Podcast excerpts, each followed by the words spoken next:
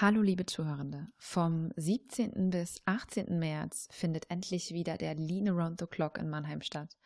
Mein Name ist Nadja Böhmann und ihr hört die sechste Folge der Speaker-Interviews.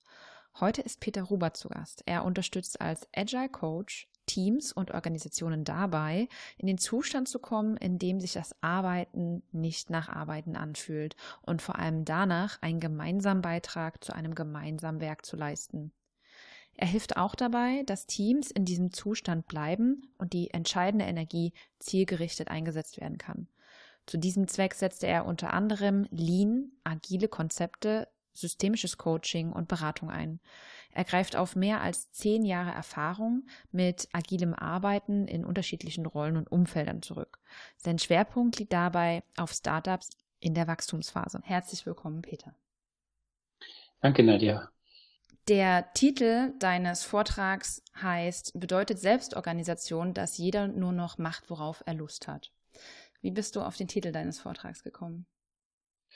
Ähm, ich bin auf den Titel meines Vortrags gekommen, ähm, weil ich ähm, vor nicht allzu langer Zeit mit einem Team zu tun hatte, bei dem ähm, diese Frage im Raum stand.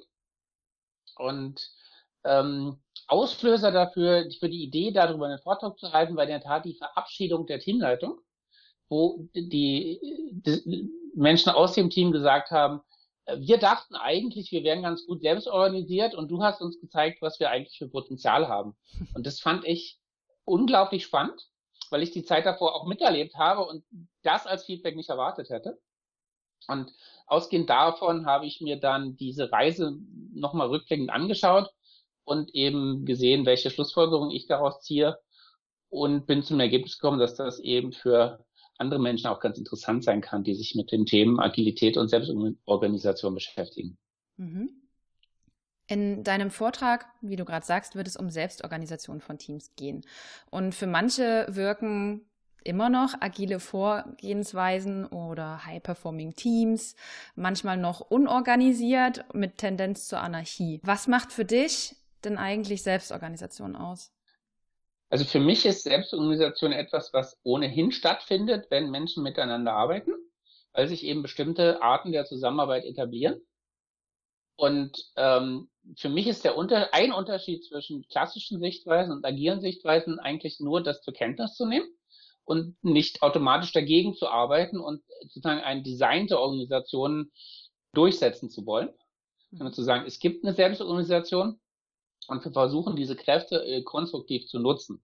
Was mir dabei wichtig ist, und, und da geht es eben auch in meinem Vortrag darum, dass sich die Verhaltensweisen, die sich in einem Team oder darüber hinaus etablieren, die sich selbst organisieren, nicht automatisch gut sind, sondern erstmal sind sie nur da.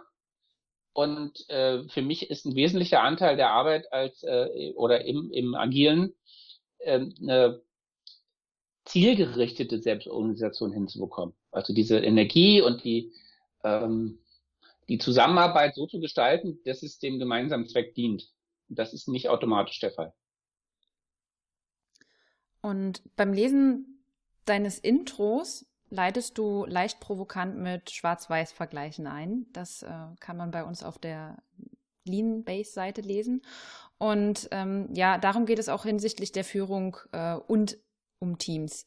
Was ist denn dann die Kernbotschaft, die du vermitteln willst abseits dieser Selbstorganisation?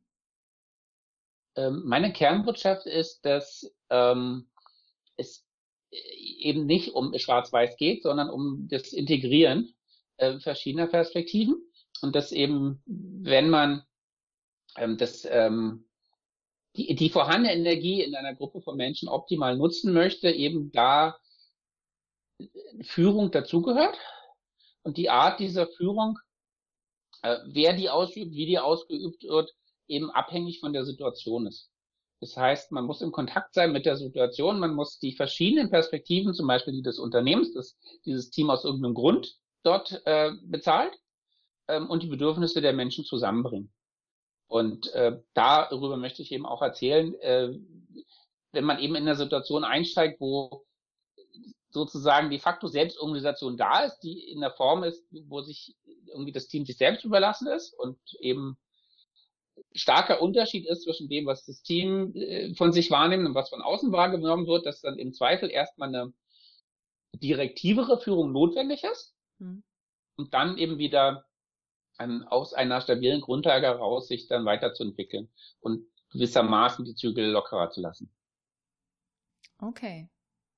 Auf weitere Details wirst du dann sicherlich im Vortrag eingehen. Meine abschließende Frage an dich ist, wo liegen für dich die Grenzen von Selbstorganisation? Äh, ich glaube, dass ich die Frage so nicht beantworten kann.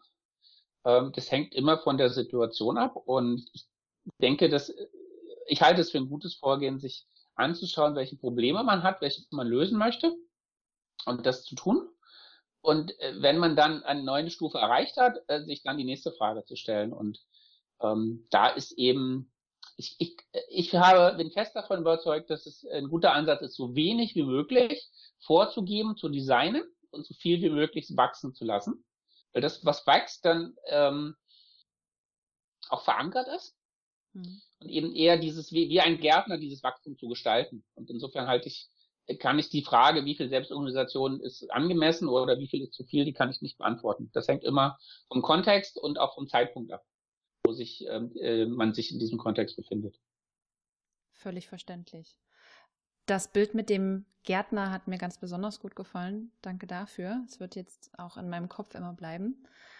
Ich danke dir schon mal für deine Zeit, lieber Peter. Dein Vortrag lautet, bedeutet Selbstorganisation, dass jeder nur noch macht, worauf er Lust hat. Du bist am 18. März in Mannheim dran. Ich freue mich dann, dich dort auf der Bühne begrüßen zu dürfen. Vielen Dank nochmal. Ja, ich freue mich auch und danke dir für die Fragen.